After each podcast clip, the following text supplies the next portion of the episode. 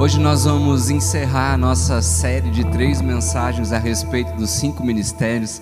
Nós vamos focar no ministério então apostólico, no ministério pastoral e também no ministério evangelístico. Nós temos aprendido, né, durante esses domingos, durante essas semanas no culto e na célula, a respeito dos cinco ministérios e um texto que nós estamos ouvindo e ouvindo e que mais uma vez é a base para a mensagem de hoje, está registrado lá no livro de Efésios, capítulo 4, verso 11. A Bíblia vai dizer: E ele designou alguns para apóstolos, outros para profetas, outros para evangelistas e outros para pastores e mestres, com o fim de preparar os santos para a obra do ministério para que o corpo de Cristo seja edificado. Amém? E nós vimos e vimos novamente também aquela imagem das cinco torneiras, se tiver no jeito aí, Júlia, que são os cinco ministérios ou as cinco unções, os cinco ofícios jorrando nesse mesmo lugar, nessa mesma água que se chama corpo de Cristo, que é a igreja, o fluir dos cinco ministérios na igreja. E nós entendemos que ministério não é um, um papel, ministério não é, é uma função no sentido de que qualquer um pode fazer isso ou aquilo, mas nós é, entendemos que os ministérios, na verdade, são pessoas, são homens e mulheres, dons que Deus deu de presente para servir a igreja. Nós é, compartilhamos também que ninguém se torna apóstolo, pastor, evangelista ou profeta, mestre de um dia para o outro. Nós nascemos já com esse chamado, nós fomos criados já com essa unção e entendemos também, aprendemos que, embora eu tenha sido chamado com.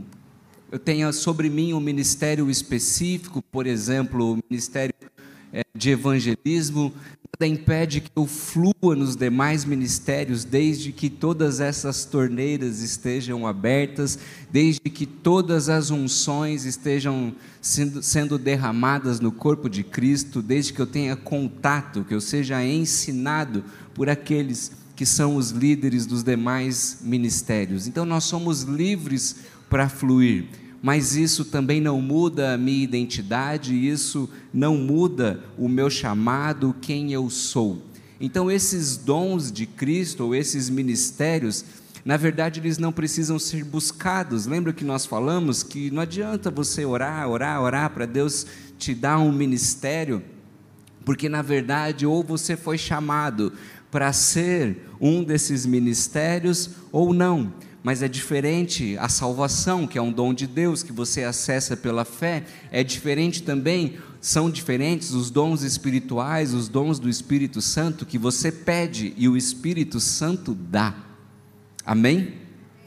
Como esses dons eles não precisam ser buscados, o papel da igreja é identificar quem são esses homens e mulheres dons? Quem são esses chamados? Desenvolver essas pessoas e confirmar esse ministério que está sobre eles. E aí, a, a liderança, né, aqueles que estão à frente mesmo da igreja, tem um papel importante de mentorear essas pessoas, de mentorear cada um de nós, até que nós estejamos, ou discipular, como você preferir, até que nós estejamos preparados para exercer esses ministérios com habilidade e também com responsabilidade, com maturidade. E lembra quando a gente falou do time de futebol? Quando a gente usou o time de futebol para para falar sobre os cinco ministérios. Na semana passada o meu time estava na moda, essa semana ele já não está mais, que é o São Paulo. Ontem ele já, já voltou à normalidade, mas vai melhorar. Se eu fosse pregar domingo que vem, eu ia falar do meu time de novo. mas a gente estava dizendo que os cinco ministérios têm um papel muito definido, que é treinar o corpo de Cristo para a obra do ministério. E aí, pensando então num time de futebol, esses homens e mulheres, apóstolos, profetas, mestres, pastores e evangelistas, têm a função principal de treinar os jogadores do time. E quem são os jogadores? Os santos. A Bíblia chama de santos. Você pode até olhar para mim e nem achar que eu tenho cara de santo, mas a Bíblia me chama de santo. Eu olho para você, talvez eu acho que você não é santo, mas a Bíblia nos chama de santo.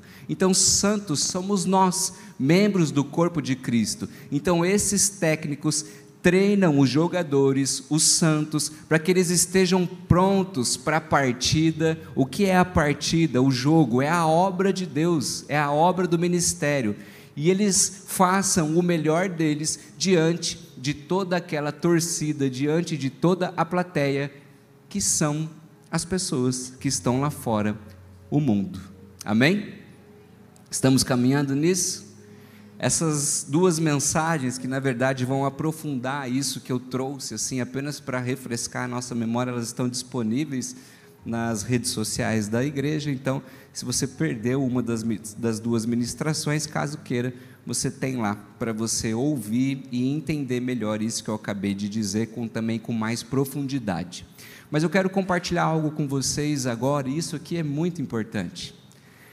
É, é, legal saber o que faz um apóstolo, o que faz um profeta, um mestre, um evangelista, isso é bacana, isso ajuda até a gente identificar quem nós somos no Senhor.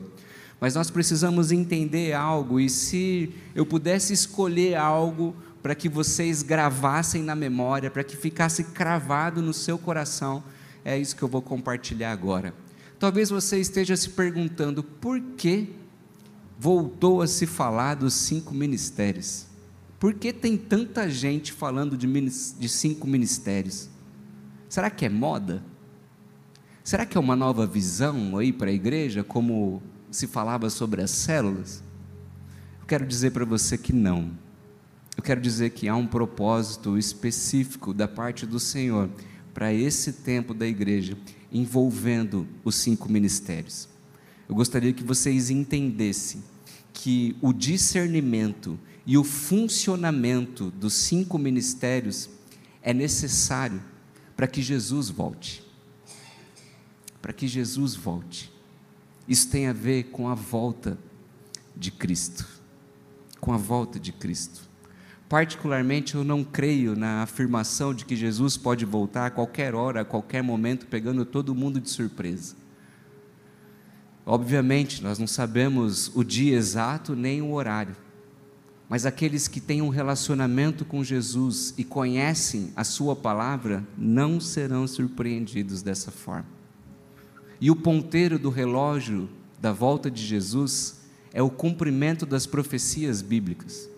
Jesus não voltou hoje e ele nem vai voltar amanhã ou depois de amanhã, porque profecias bíblicas ainda não foram cumpridas. E uma dessas profecias é que Jesus volta para se casar com uma noiva madura. E me parece um tanto quanto óbvio que a sua noiva, que é a igreja, não alcançou esse lugar de maturidade. E nem vai alcançar se os cinco ministérios não forem entendidos, se os cinco ministérios não forem valorizados e principalmente se os cinco ministérios não forem vividos no âmbito da igreja. É disso que se trata. O Senhor está subjulgando, literalmente, subjulgando toda uma liderança da igreja. Isso não se trata da Igreja Batista renovada, eu estou falando da Igreja do Senhor Jesus. O Senhor está subjugando a igreja a nível mundial para que coloque em prática os cinco ministérios, a fim de que a sua igreja alcance um lugar de maturidade. Deus está fazendo isso. E de onde eu tirei isso? Que ideia é essa? Coloca para mim, por favor, Júlia, livro de Apocalipse, capítulo 19, versos 7 e 8. Olha só. Regozijemo-nos, na minha tradução aqui, NVI, não, não é NVI minha, não sei qual que é, é mais simples. Alegremo-nos, e ali diz: exultemos e a Ele demos glória, pois chegou a hora do casamento do cordeiro, e sua noiva já. Vamos falar junto? E sua noiva já. É. Pois lhe foi dado vestir-se de linho finíssimo, resplandecente e puro, porque o linho finíssimo são os atos de justiça dos santos. O Senhor volta Jesus volta, o cordeiro volta para se casar com uma noiva preparada, adornada, madura, santificada. Então, meu irmão, a verdade é a seguinte: eu e você podemos pensar o que a gente quiser acerca do, dos cinco ministérios. Eu e você podemos até torcer o nariz para o ministério apostólico, para o ministério profético, mas Deus não está nem aí com aquilo que nós estamos pensando. Deus não vai mudar de opinião, porque nós não conseguimos falar apóstolo. Deus não vai mudar de opinião, porque nós fomos feridos um dia com o ministério profético. Deus está, na verdade, nos dando a oportunidade de reconstruir isso tudo, porque Ele tem um plano e um projeto para realizar e Ele já está realizando. E se você quer um motivo para ficar feliz, fique, porque o Senhor foi misericordioso e Ele abriu os olhos da Igreja Batista renovada.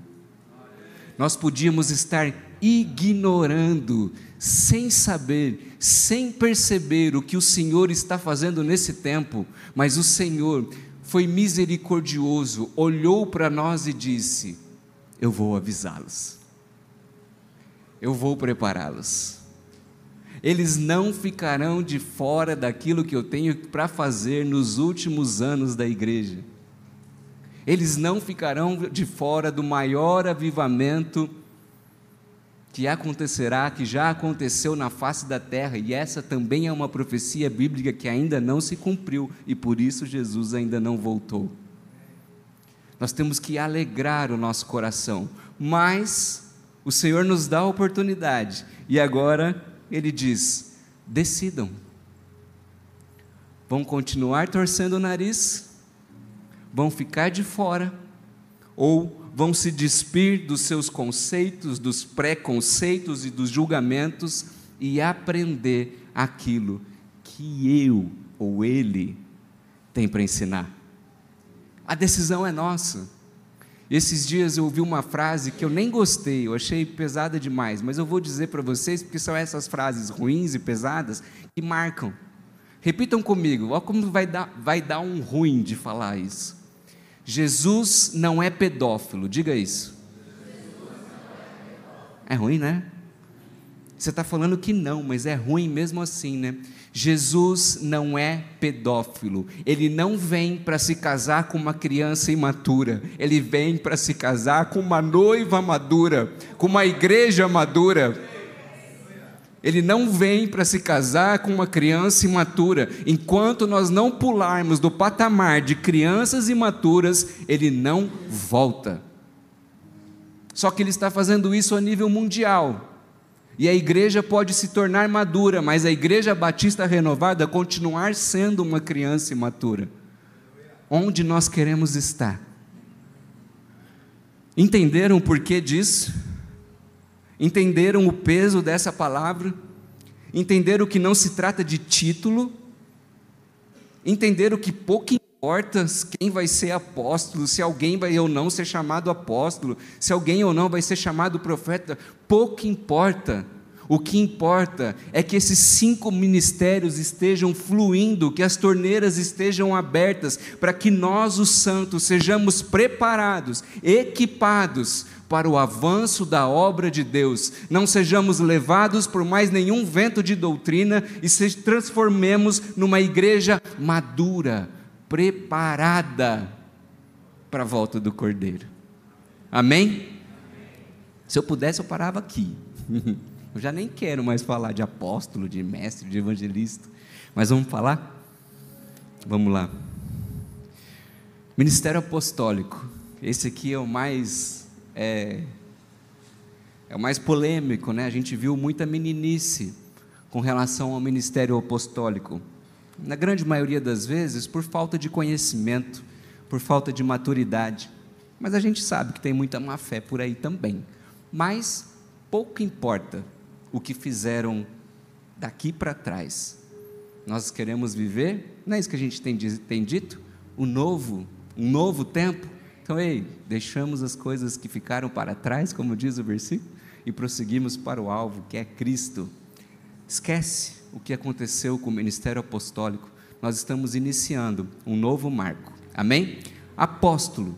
O apóstolo, meus irmãos, se a gente pudesse resumir, é aquele que traz a fundamentação, a base para a igreja. E depois que a igreja foi edificada, o apóstolo é aquele que supervisiona a igreja, o corpo de Cristo, para que ela se mantenha fiel à visão, ao projeto específico que Deus deu para aquele povo, para aquela comunidade, para aquele tempo. Então o apóstolo fundamenta e depois de fundamentado, supervisiona para que a igreja não saia do fundamento. Se nós procurarmos o significado da palavra apóstolo, apóstolo quer dizer enviado.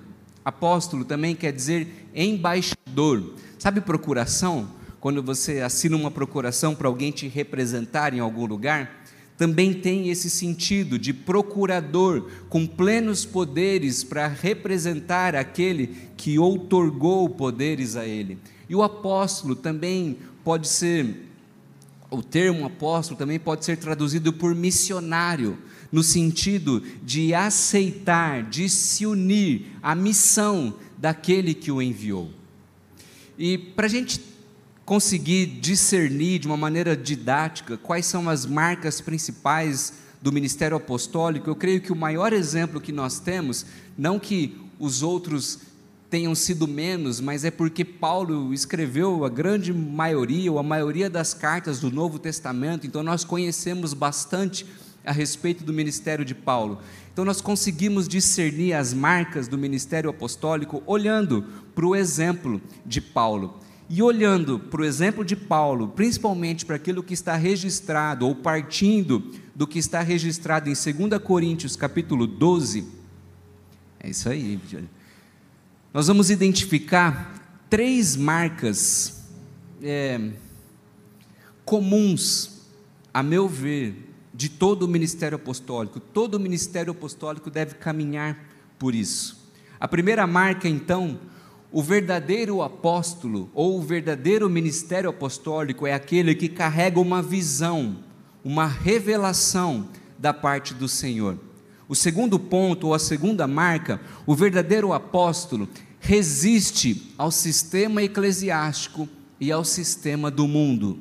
E o terceiro ponto, o verdadeiro apóstolo tem o um ministério marcado por sinais, maravilhas e milagres. Vocês lembram no exemplo do acidente de trânsito, quando o apóstolo chega, o que, que ele quer? Curar a galera que está ali.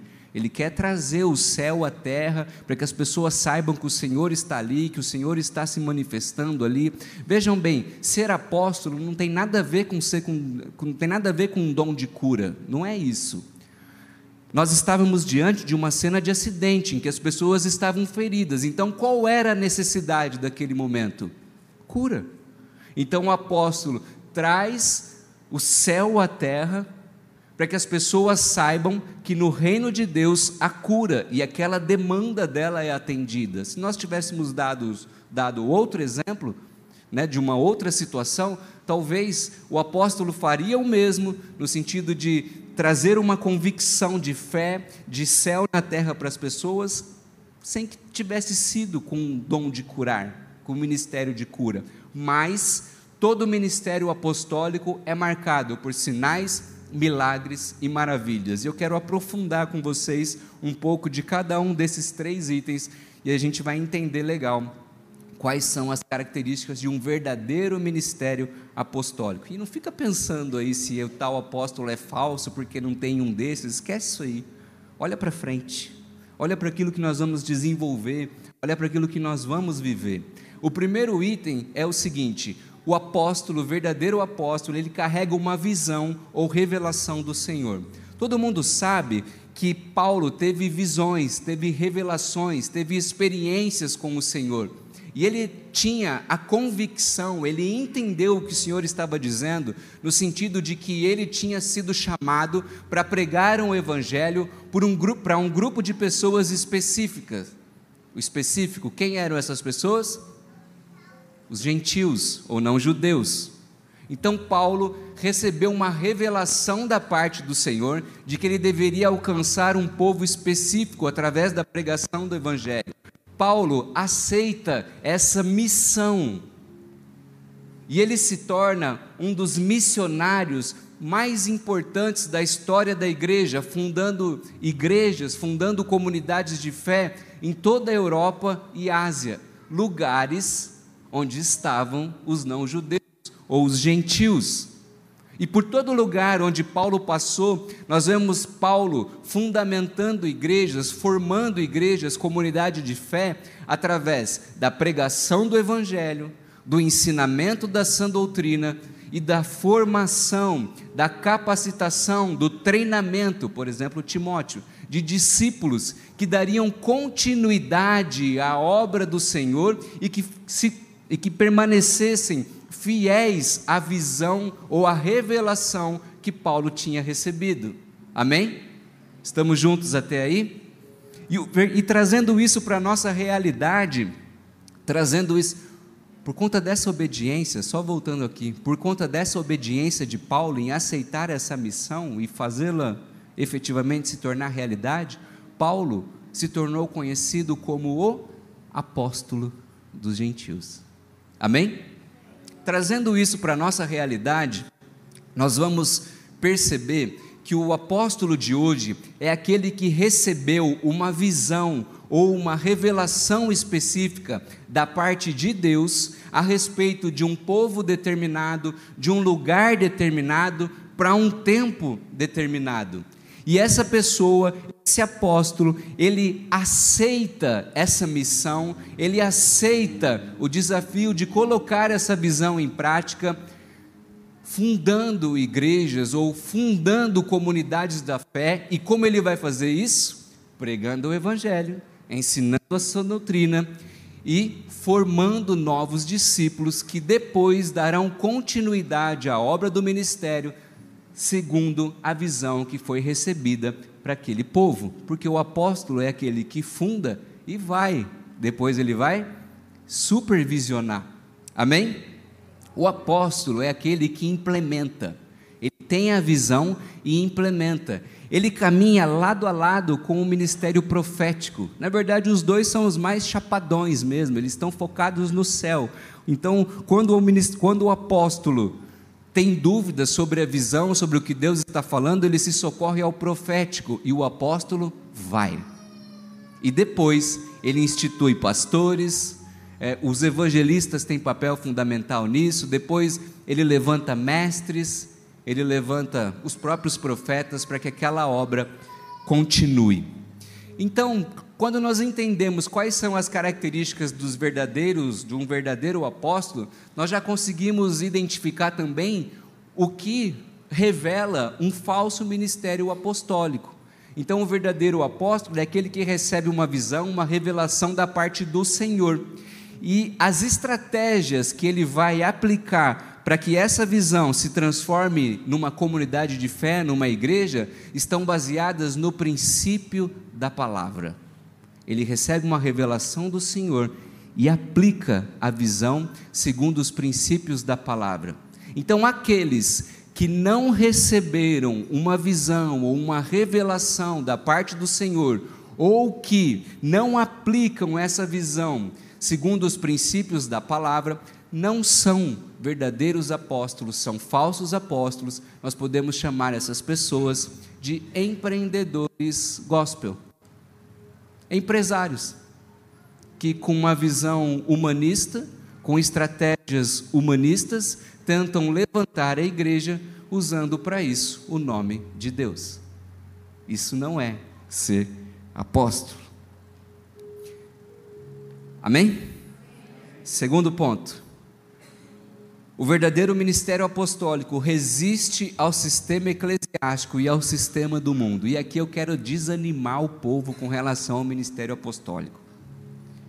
Porque existe assim um certo glamour, né? O apóstolo. Não é bem assim. 2 Coríntios 12, 10.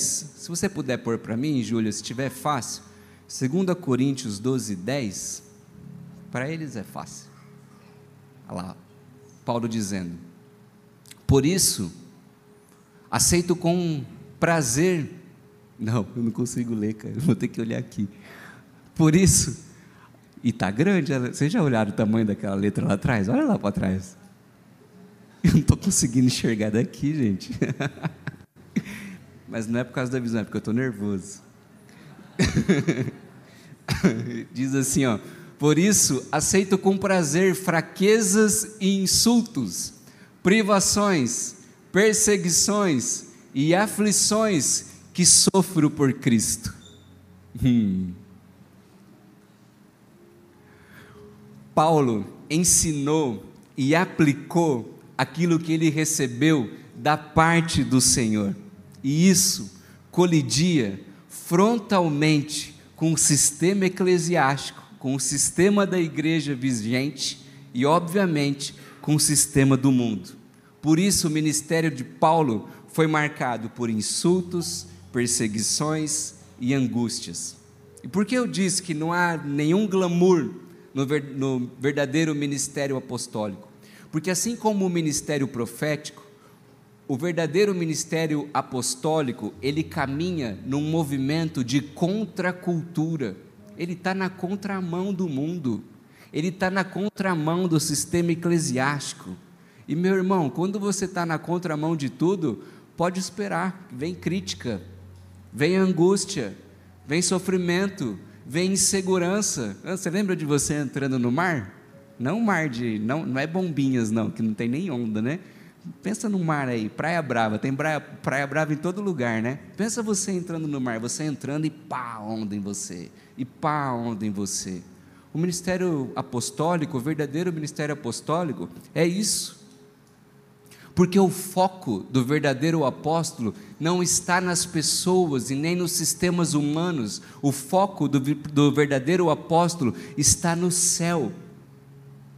E por isso ele resiste ao sistema eclesiástico, ele resiste ao sistema do mundo, porque a luz dele é a palavra e mais nada. Podem colocar o que quiserem, no estatuto tal, na denominação tal, o apóstolo, se aquilo não estiver debaixo da luz da palavra, o apóstolo não se curva. O verdadeiro apóstolo.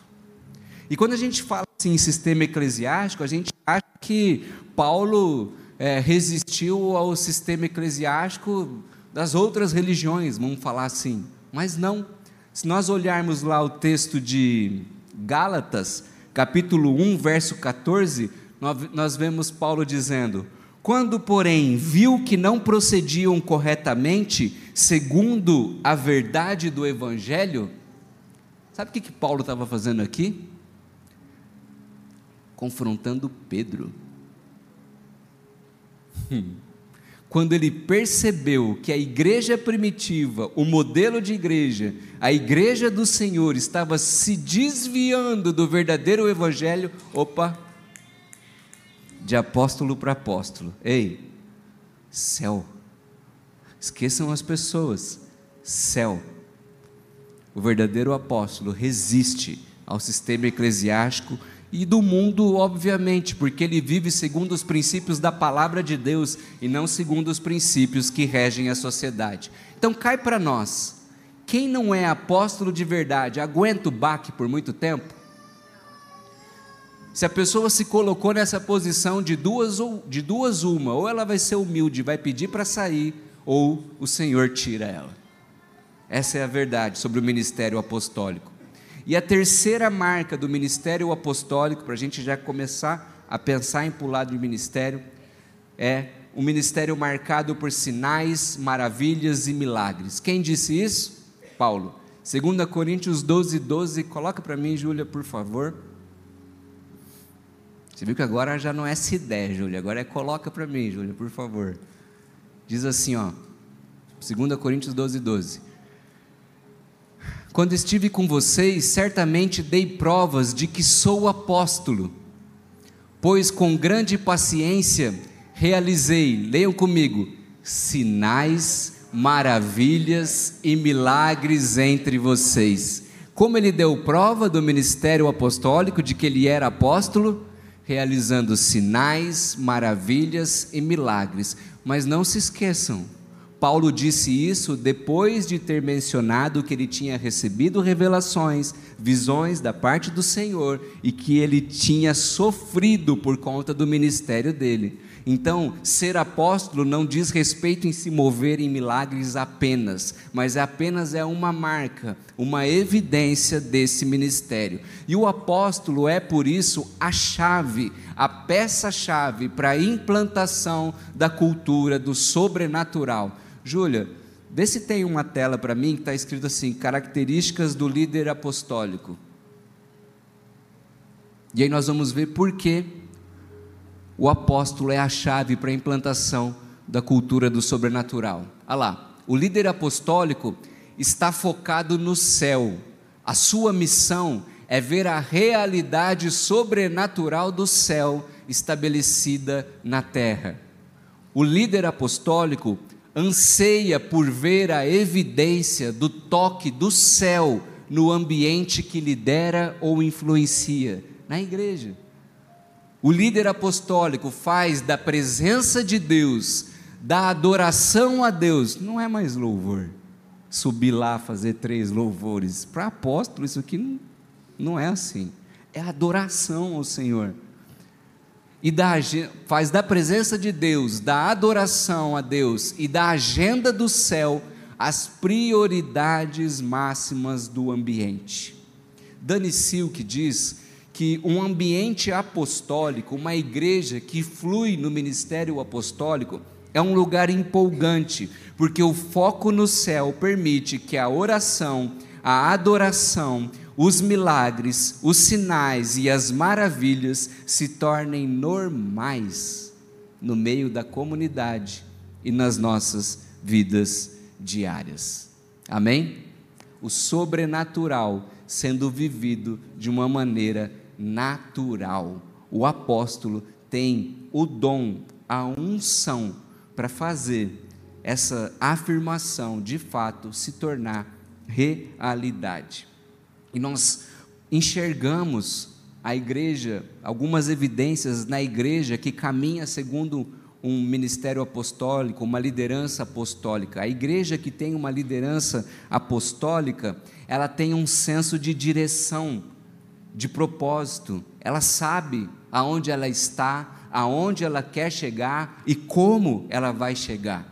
O líder apostólico, ele vai promover a expansão, o crescimento da igreja, lembra? É aquele que vai, é aquele que vai levar a visão, que vai levar a revelação e que depois vai supervisionar. O líder apostólico é aquele que vai falar: ô, oh, para de olhar para o próprio umbigo, para de olhar no, no horizontal e começa a olhar no vertical. Ele tira o foco das pessoas de si mesmo e coloca ou leva as pessoas a colocarem o foco no céu, no Senhor, o líder apostólico produz um ambiente de otimismo, um ambiente de alegria, um ambiente de liberdade, porque fala a verdade, onde tem muito milagre, muita manifestação do sobrenatural, tem como ser triste? Hum, tem como ser morno? Tem como ser frio? Não. O líder apostólico vai promover encontros pessoais com Deus, o que o Michael pregou aqui experiências próprias, pessoas tendo experiências com o Espírito Santo, com o Senhor e deixando apenas de ouvir falar de que o Espírito Santo se move. O líder apostólico vai promover a adoração a Deus das mais diversas formas e a cultura do sobrenatural. Esse é o lado positivo de uma liderança apostólica influente e efetiva no seio da igreja, no seio do corpo de Cristo mas toda liderança ou todo ministério que caminha de forma isolado, e isso se aplica para os cinco ministérios, traz problemas. E não é diferente com o ministério apostólico. Quando o ministério apostólico está dissociado dos outros quatro ministérios ou das outras quatro unções, nós vemos dois, duas situações acontecendo de maneira mais recorrente. A primeira delas é que esses apóstolos vão deixar passar as necessidades das pessoas. Vocês lembram lá na igreja primitiva, quando a igreja começou a bombar e os apóstolos estavam lá pregando, almas sendo, né, se convertendo, e aí vem um grupo de pessoas e diz: Ei, a distribuição da comida aí não está legal. Os apóstolos, ó, foco no céu, deixaram passar. Eles ignoraram aquele problema? Não, eles levantaram pessoas que foram chamados para atuar nessa área, nesse setor, para que aquela demanda fosse atendida. Mas o que eles disseram? Façam isso vocês, porque nós vamos nos dedicar ao ensino e à pregação da palavra. Eu continuo olhando para cá, porque eu sei quem eu sou e para o que eu fui chamado. Mas acontece, as necessidades das pessoas passam despercebidas pelo apóstolo. E quando as pessoas não são atendidas nas suas necessidades, porque talvez estão acostumadas com aquele trabalho pastoral, né, em que eu sou o foco de tudo, as pessoas começam a se desinteressar pelo avivamento. E é por isso que os avivamentos vão se apagando com o passar do tempo. Se as outras unções não caminharem juntas, as pessoas dizem assim: ah, tá bom, esse negócio de milagres, sinais, isso aí é bacana, mas e aí? E as outras coisas? E as outras necessidades? E o avivamento morre. O ministério apostólico sozinho, ele pode ser conhecido ou ele promove na igreja algo que talvez a gente já ouviu também, um lugar de céus abertos, mas de portas, do, portas dos fundos abertas também as pessoas vão embora em busca de quem cuide delas. E é por isso que o ministério pastoral é também tão importante, deve caminhar lado a lado com o ministério apostólico. Amém? Foi o apostólico. Agora, pastores e evangelistas vai ser bem mais rapidinho. Pastores, ministério pastoral.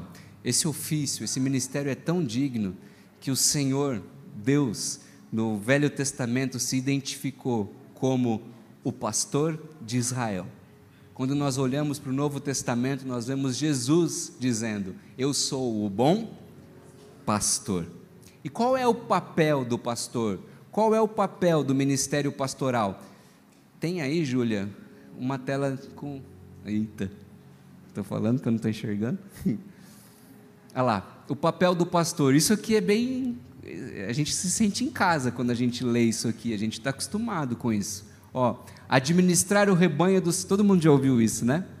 Administrar o rebanho do Senhor, promover um ambiente de cuidado, proteção, cura e conselho, ministrar, transferir conhecimento e dirigir os santos no bom caminho, recuperar os que estão fracos, doentes ou desviados e construir relacionamentos fortes e saudáveis. Esse é o papel do pastor. Esse é essa é a função do ministério pastoral. O ministério pastoral é o mais carnal de todos. Mas por que carnal? Como assim? O ministério pastoral sente na carne o seu ofício, a sua unção, porque ele lida com a emoção das pessoas ele lida com o coração das pessoas.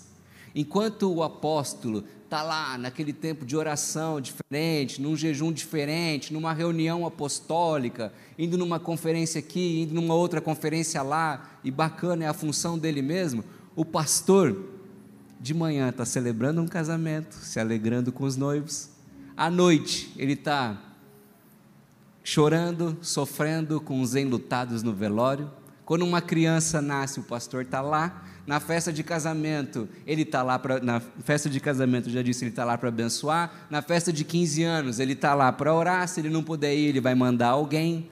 Então, o pastor é aquele que está próximo das pessoas. Fica esperando um apóstolo, um profeta ou um mestre lembrar que a pessoa que senta naquela cadeira ali não vem há dois domingos. Nunca. O evangelista também não vai lembrar porque ele já trouxe para a igreja, missão cumprida. mas o pastor vai olhar e vai saber que aquela pessoa não está vindo mais. Ele conhece a pessoa. A igreja cresce, eu sei que isso muda, mas ele conhece a pessoa pelo nome, ele sabe o endereço da pessoa. Agora, o que nós temos que ter em mente com relação ao ministério pastoral? O conselho de Jetro. Jetro era sogro de Moisés. Moisés, nós enxergamos o ministério pastoral em Moisés, nós enxergamos também o ministério apostólico em Moisés. Mas certa vez, Jetro chama seu genro Moisés e fala assim: Moisés, está tudo errado. Você não vai aguentar nessa pegada de ficar ouvindo a necessidade de todo mundo, recebendo todo mundo para ouvir qual é a necessidade delas, julgando quem está certo, quem está errado. Isso não vai dar certo. E aí Jetro dá um conselho que está registrado no livro de Êxodos, Êxodo, capítulo 18, nos versos 13 a 20, para resumir, Jetro vai dizer o seguinte para Moisés: Porque em vez de ouvir demanda por demanda e julgar cada situação, você não ensina as leis do Senhor para que eles saibam em que caminho andar e quais obras praticar? Jetro fala assim: Moisés, para de resolver o problema de todo mundo e ensina eles a resolverem o próprio problema. E aí nós entendemos que a principal função do ministério pastoral não é ficar, ou do pastor, não é ficar dentro do seu gabinete ouvindo as necessidades dos crentes e dando direcionamento segundo o conhecimento bíblico que ele tem. O aconselhamento faz parte do ministério pastoral, mas não é só isso. A função do ministério pastoral é transferir os princípios da palavra para a vida daquela pessoa, para que ela possa caminhar, tomar as decisões que são necessárias para resolver os próprios problemas. E aquele que entende o ministério pastoral, no lugar em que o ministério pastoral entendeu a sua verdadeira função, não há espaço para controle e não há espaço para dependência. Sabe aquela dependência da voz do pastor? Eu só dou um passo para a direita se meu pastor falar vai, eu só dou um passo para a esquerda se meu pastor falar vai. Ei, eu busco conselho com o nosso pastor com muita frequência, mas eu tomo muitas decisões também, algumas erradas, mas eu aprendo, depois eu mudo. Mas eu tomo, muito, tomo muitas decisões também, porque o meu pastor me ensinou o caminho das pedras, os princípios da palavra de Deus. E perante a igreja, a função do ministério pastoral é fazer da igreja, do corpo de Cristo, um ambiente pastoral. Um ambiente em que as pessoas se sintam, no segundo item lá, cuidadas, protegidas, em que elas sejam curadas, em que elas encontrem conselhos, em que as pessoas são recuperadas. Uma igreja com relacionamentos fortes, saudáveis. Quem vai fazer isso acontecer na prática? Os santos. Nós. Desde que o ministério pastoral cumpra o seu papel e nos ensine a fazer isso, como de fato nós temos sido ensinados. Amém? Qual é o pro... Amém. Glória a Deus. Qual é o problema de uma liderança pastoral que caminha sozinha ou que não caminha principalmente ao lado de um ministério apostólico, de um ministério profético? A igreja cresce muito devagar, ou senão não cresce, porque o pastor é aquele que põe ali ó, debaixo das asas e para ele te mandar para algum lugar vai demorar. Deus vai ter que apertar o pastor. É o perfil do pastor. O problema de um ministério pastoral que caminha sozinho e sem o conselho das demais unções também é que as pessoas vão colocar o foco delas em quem? Crente mimado. Já ouviu falar de crente mimado? O pastor não me ligou. O pastor não me deu parabéns. Tive um problema e o pastor não me atendeu. Ei, tudo isso é válido, gente, não é crítica. Mas um ministério pastoral que caminha sozinho tem dificuldade de levar as pessoas a focarem no céu e deixarem de focar, como acontece lá fora, em si mesmas, em si mesmas. O ministério pastoral é tremendo quando o pastor consegue equilibrar o foco no céu e nas pessoas, pessoas cuidadas, mas olhando para cima, mas olhando no céu. Amém? E o ministério pastoral é tão importante, gente, porque sabe aquele problema criado pelos apóstolos, pelos profetas, de céus abertos e porta dos fundos abertas? O ministério pastoral é aquele que fecha essa porta. Sabe a cultura do sobrenatural? A pessoa vem para o culto e milagre, cura, todo tipo de manifestação do Espírito Santo, legal. Mas quando ela vai para casa, vida normal, vida natural. Para ela ver Deus se manifestando, ela vai ter que esperar chegar o culto do outro domingo. Sabe quem vai mudar isso? O pastor. O pastor é aquele que vai trazer o avivamento para a vida da pessoa. O pastor é aquele que vai fazer com, aquela, com que aquela cultura do sobrenatural que foi estabelecida no âmbito do corpo de Cristo seja trazida para a vida, para o dia a dia de cada uma das ovelhas. O ministério pastoral é top, o ministério pastoral é importante, como são os quatro outros. Amém? Evangelistas, vamos lá? o último dos cinco ministérios, e aí a gente vai virar a chave, vai parar de falar disso. O pastor adiantou que na semana que vem ele começa a pregar sobre os dons do Espírito Santo, e a gente conhece mais sobre isso, e eu já estou vendo o mover nas células, porque vocês vão ser esticados, não é só para saber do que se trata, não, mas é para vocês fluírem nos dons espirituais. E eu estou dizendo isso porque é bem oportuno dizendo, dizer isso nesse âmbito aqui do ministério evangelístico. O que significa evangelista? Mago. Evangelista é portador ou proclamador da boa mensagem. Os evangelistas eles têm uma característica. Os evangelistas são pessoas carismáticas. Os evangelistas são pessoas criativas. Eu já estou aqui na minha mente pensando aqui pelo menos dois evangelistas na igreja, duas pessoas, um homem e uma mulher, e, e, são, e é exatamente isso são carismáticos, são criativos. Sabe aquela pessoa que onde ele chega, né, não é igual eu, que chega e fala, opa, beleza, tá, se a pessoa não vir, eu fico meio ali. O evangelista não, ele chega e rouba a cena, né, Bruno? Né? Já começa a conversar, não importa a classe social, ele entra em qualquer conversa, em qualquer lugar. Esse é o evangelista. E ele vai atuar em dois. Não estou afirmando nada, tá, Bruno? Vai que você está pensando em outra coisa aí de ministério, eu estou queimando ali a sua, a sua linha de pensamento.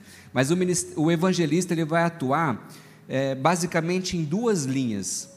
Ou ele vai acessar ambientes e pessoas que ainda não foram alcançados por Jesus, ou ele vai ser aquela pessoa e na verdade, o evangelista vai acabar fazendo os dois, aquele que tem o ministério evangelístico, ou ele vai ser aquele que vai incendiar os santos, o corpo de Cristo, incendiar o coração deles, derramando amor pela proclamação do Evangelho, pela propagação da obra. Esse é o evangelista. Mas eu também evangelizo, eu também dou testemunhos e pessoas são alcançadas. Eu tenho lá uma, eu nem acho que sou evangelista. Eu não sou evangelista, eu já sei disso. Eu nem acho que sou evangelista, mas eu tenho uma célula lá e as pessoas estão se convertendo. Legal. Todos nós fomos chamados para evangelizar. Todos nós, nós somos o quê? Testemunhas de Cristo. Todos nós somos chamados para dar testemunho daquilo que Deus fez nas nossas vidas e nós alcançaremos pessoas com isso. Mas quem tem a unção o ofício evangelístico tem uma facilidade, uma capacidade sobrenatural de expor o evangelho com clareza, com, com facilidade, de uma forma eficiente ele tem muito mais facilidade do que nós temos de conduzir as pessoas a Cristo. Demorou para eu fazer aquela primeira, o apelo, sabe o apelo? Na minha cela, quem quer aceitar as pessoas, quem quer aceitar Jesus, tal. Gente, a primeira vez que eu fiz isso uma pessoa disse sim, acho que foi duas, foi a Regina, acho que mais alguém, eu tive uma experiência com o Espírito Santo, o Espírito Santo teve que confirmar, é isso filho, faz isso, porque senão e ainda assim, eu nem lembro a última vez que eu fiz um apelo na célula. o evangelista faz sempre, faz direto. Quer tomar uma decisão com Jesus? Vamos mudar a sua vida. Rapaz, eu tenho um medo de ser invasivo, de constranger a pessoa, mas o evangelista não, ele tem facilidade para isso. O evangelista, quando ele sobe no púlpito, ele prega: quem quer aqui tomar uma decisão da parte de Jesus? E a galera vem. Por causa dele? Não, por causa da unção que está sobre ele. Billy Graham falava isso. Ele falava assim: Eu tenho uma unção específica, eu convido as pessoas para tomar uma decisão com Jesus e as pessoas vêm, as pessoas aceitam os mais diversos ambientes. Vamos lá para a gente encerrar. O papel do líder evangelista. E aí nós aprendemos que o papel do líder de ministério é treinar, capacitar os santos, está ali, treinar os santos a compartilharem sua fé, levando outros a Cristo enfatizar o crescimento da igreja pela expansão da família de Deus. Por que, que a igreja cresce? Porque os apóstolos têm visões? Hã? Porque os evangelistas vão, porque os evangelistas trazem as pessoas. Se depender do pastor, só diminui a igreja. E olha lá abrem caminho para os apóstolos e profetas em novas regiões, através da proclamação do Evangelho de Cristo e da demonstração do poder do Espírito. O apóstolo tem uma visão, uma estratégia sobre um determinado lugar, ele vai sozinho. O apóstolo que é esperto leva o evangelista. Quem que vai dar ouvidos para o apóstolo se ele tem dificuldade de convidar as pessoas para ouvir o que ele tem a falar? Ou o pastor? O evangelista vai na frente. Vocês conseguem enxergar os ministérios trabalhando juntos? E aí nós temos Jesus, né, como exemplo, o maior exemplo dos cinco ministérios, eu estou acabando, tá, gente? Como o maior exemplo dos cinco ministérios, e é difícil você encontrar um outro evangelista na Bíblia, mas uma pessoa no Novo Testamento intitulada evangelista, é reconhecida pelo ministério evangelístico, que é Filipe, e ele é então o nosso modelo eu quero passar para vocês duas características necessárias para você que é evangelista, duas características para aquele que tem o ministério evangelístico. Primeiro, você precisa ser um profundo conhecedor da palavra. Isso não é só coisa para mestre. Você precisa ser um profundo conhecedor da palavra. Olha só o que diz 1 Romanos 16 pois não me envergonho do Evangelho, porque é o poder de Deus para a salvação de todo aquele que crê. O que é o poder de Deus para a salvação de todo aquele que crê? O Evangelho. E o que o evangelista tem que pregar? O Evangelho. O testemunho daquilo que Deus fez na vida do evangelista é importante, é legal, mas deve ser contextualizado na pregação do Evangelho, porque é através da pregação do Evangelho que as pessoas vão se converter.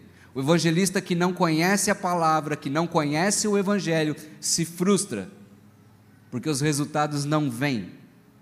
E segundo, o evangelista tem que fluir nos dons do Espírito Santo. O evangelista tem que fluir no dom de cura, o evangelista tem que fluir no dom de palavra de conhecimento, tem que fluir no dom de profecia. Mas como assim? Não é o Espírito Santo que escolhe para quem ele vai dar os dons? Não, ele dá para quem pede. Então depende de você fluir nos dons do Espírito Santo. E por que é importante que o evangelista flua nos dons? Para que a mensagem que ele prega, a mensagem que do evangelho seja confirmada pelo poder do Espírito. Quando não é assim, as pessoas que não conhecem a palavra, que não conhecem ao Senhor, vão olhar para quem? Para o evangelista. Ele é o cara. Ela é o cara. O testemunho dela é muito fera. Não é a pregação do Evangelho, e as pessoas vão crer por causa da manifestação do poder de Deus e não por conta do discurso eloquente dos evangelistas. Isso é Filipe. Filipe incendiou Samaria com avivamento, com cura, com libertação, fluindo. O cara se transladou de um. Estava num lugar aqui, de repente desapareceu, foi parar lá do outro lado. Vocês entenderam? O porquê que o avivamento aconteceu, a conjugação dessas duas características. Encerrando, o ministério evangelístico ele é tão importante, mas tão importante, que se ele não funcionar, pode fechar a igreja, pode fechar as portas dos outros quatro ministérios, porque eles não têm o que fazer. São os evangelistas que trazem aqueles que precisam da salvação, que precisam da palavra do Senhor. E talvez seja por isso que os evangelistas sejam aqueles que dentro do corpo de Cristo dá aquele sorrisinho assim, quando eles ouvem, nossa, a igreja vai fazer mais um almoço de comunhão para os membros, a igreja vai fazer mais um curso bíblico para os membros. Fala, meu Deus, tem tanta gente lá fora indo para o inferno, não conhece Jesus, e eles estão fazendo almoço para os membros da igreja que já conhecem a palavra. Não entra na cabeça do evangelista. É, achei, achei um aqui. É, qual foi o exemplo que nós, que nós demos? Nós somos um time. Evangelista, você ganha. E depois? A Eveline falou aqui na semana passada: chega tudo estrupiado, tudo machucado, tudo ferido. Quem vai curar? Se não for o pastor. Uhum. Vocês conseguem entender que não se faz nada sozinho? Uma igreja que não flui nos cinco ministérios, nas cinco unções, é uma igreja que, que não funciona como uma engrenagem, mas que funciona de maneira capenga. As dificuldades vão saltar, as dificuldades vão aparecer e tudo vai ficar mais difícil. Nós somos um time. Nós somos um time. Todas as unções todos os seus ministérios têm a sua importância. Se uma daquelas cinco torneiras, pode deixar aquela imagem das cinco torneiras, estiver fechada, o corpo de Cristo sofre e Jesus não volta. Eu digo se a igreja, no contexto geral, não entender isso.